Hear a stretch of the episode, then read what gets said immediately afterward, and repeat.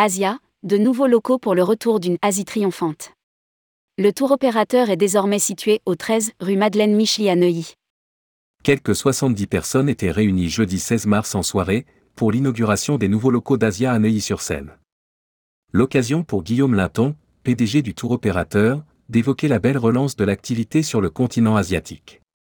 Rédigé par David Savary le vendredi 17 mars 2023.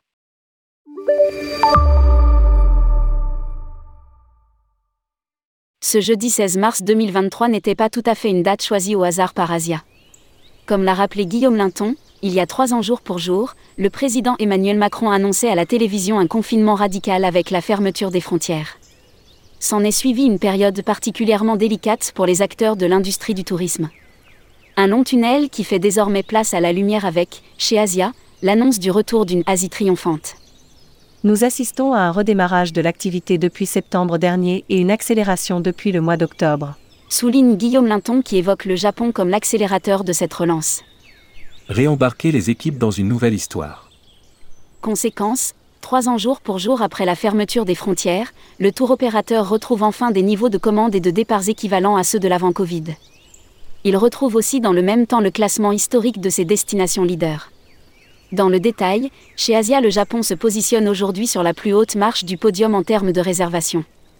Il précède l'Indonésie qui vient tout juste de dépasser la Thaïlande. Vient ensuite. Un Vietnam qui se porte très très bien, avec des réservations engrangées sur le printemps mais aussi déjà sur l'automne. Après 24 ans d'histoire rue de Lisbonne dans le 8e arrondissement de Paris, les collaborateurs d'Asia ont emménagé dans de nouveaux bureaux situés au 13 rue Madeleine Michely à Neuilly-sur-Seine. C'est ici l'occasion de tourner une page, de réembarquer les équipes dans une nouvelle histoire. Déclare Guillaume Linton pas peu fier de ce nouvel écrin, au huitième étage avec une vue sur la tour Eiffel. C'est un espace confortable qui porte les couleurs d'Asia, qui porte l'esprit et les valeurs de Jean-Paul, note de la rédaction, Jean-Paul Chantraine, fondateur du tour opérateur, et qui porte aussi bien sur les valeurs de l'Asie qui nous sont chères. A-t-il conclu? Publié par David Savary. Journaliste tourmag.com